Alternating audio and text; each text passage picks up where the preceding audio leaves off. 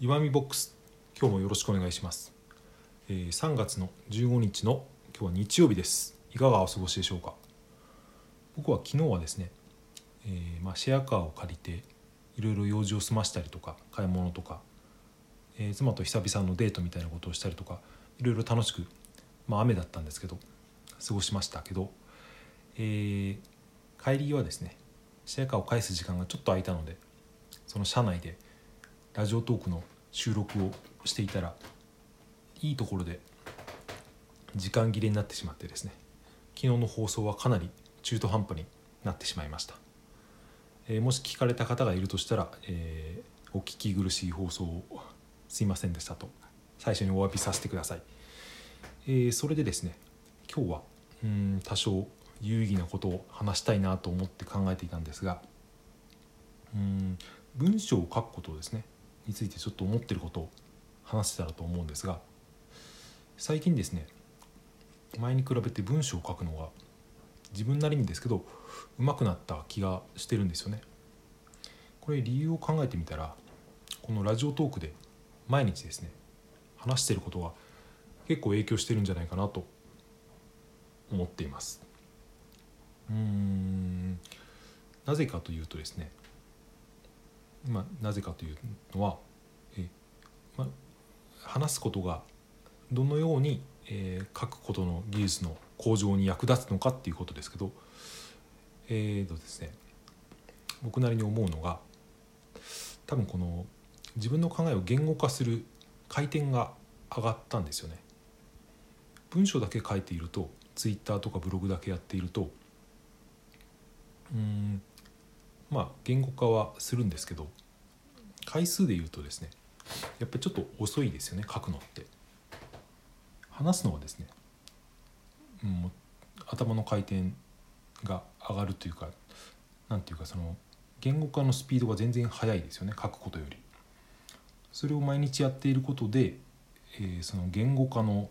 まあ、能力が上がったのかどうかは知りませんけどでもその回数が増えたことによってうん出せるものが増えてきたっていう感じがしています。特にですねその構成文章の構成を考えるのがですね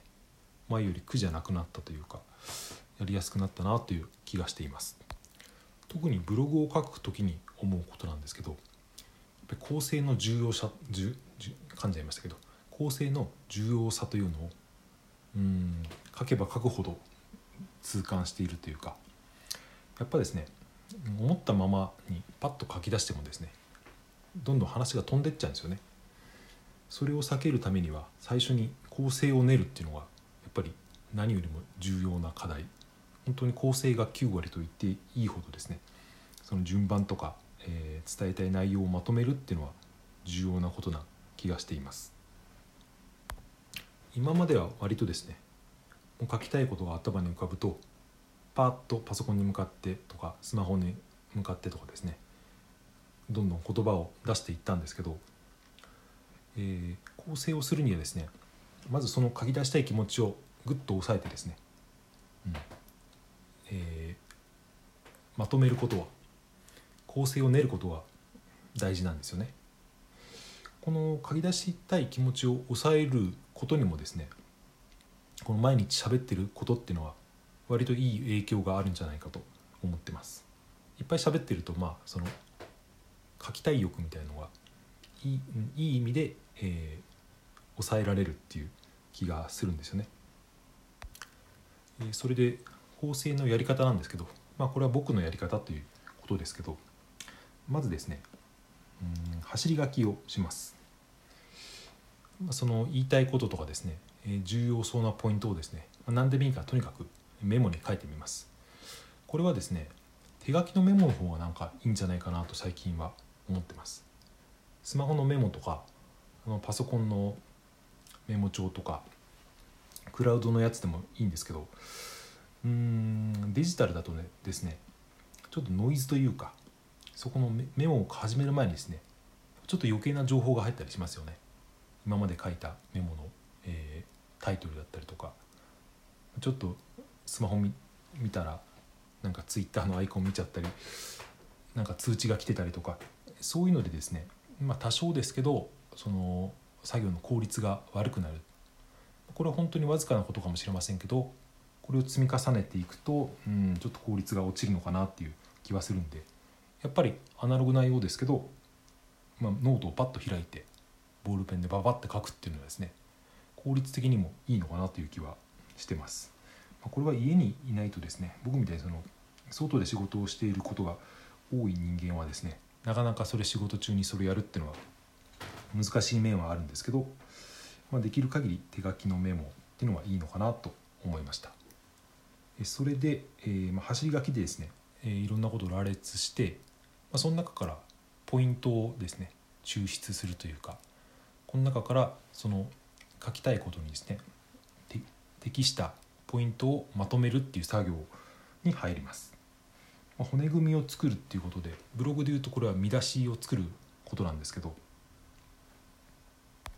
僕がブログを書き出しの頃はですねやっぱりまず見出しを書く前に本文を書いちゃってたっていうところがありますね。これの方がまあ書きやすいというか,、うん、か何も考えずに書けるのは楽ではあるんですけど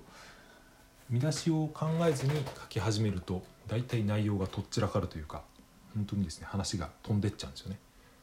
これは本当に普通にこのラジオトークで何も考えずに話し出すのと同じようなことでえー、見出しを作らないと話が飛んでっていってしまう。特に文章の場合はですねこれは分かりづらいというかブログのような誰かに何かを伝えることを念頭に置いたものだとこの話が飛ぶっていうのはかなりマイナスポイントになるんじゃないかなと思います。それで骨組みを先に作ることで何がいいのかっていうと、まあ、論理が一本化するってことなんですよね。伝えたいこと以外のことを基本的に述べないようになるので、まあ、これはこうだって言ったらですね、うん、カレーがうまいって言ったらそのカレーのうまさだけをですね、えー、論理的に、うん、展開していけるのであんまり良くない点みたいなとことかですね、まあ、そういう反論が必要な部分も時もあるんですけど基本的にはその、うん、主題にですねテーマに沿った内容にテーマの内容に沿った話ができるようになるので今の書くことに関して話してますけどこの書くことがうまくなることで、えー、また話の構成みたいにも役立ってきますしやっぱりその書くのと話すことっていうのはうん違うようでまあ共通している部分もかなりあるなっていう感じもしてます。はいそんなわけでですねあまりまとまってない気はしますけどラジオトークを続けていたら文章が書くのがうまくなった気がするという話をさせていただきました、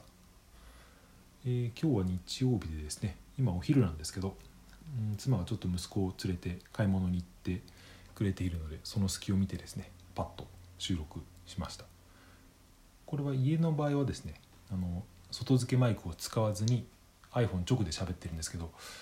やっぱり音質的にはもしかしたらこっちの方がいいのかなという気はします。やっぱり iPhone 内蔵のマイクはですね、うん、その音の幅というか空気感みたいなのはこっちの方が拾いやすいですよね。うん、外で、うん、外出先で録音するとその周りのノイズを拾いやすいっていうデメリットはありますけど静かな環境で撮る場合はこの iPhone のですねまあ、口のとこに僕はハンカチみたいのを結構分厚めに当ててで口ちょっと離して喋ってるんですけどまあこれ近づけすぎるとリップノイズというですねこのペチャクチャいった音は僕は結構そういう音が出やすいのかなと自分では思ってるんですけどそういう音が入りやすくなるっていうのはありますけどうん聞き取りやすい差で言うともしかしたらこっち iPhone 直の方がいいのかなっていう気はしています。最後に余計な話をしてしまいましたが今日はこんな感じで終わりにしたいと思います。えー、それでは日曜日ですね残りの週末も、えー、良い時間をお過ごしください。聞いていただいてありがとうございました。それではさようならまた明日。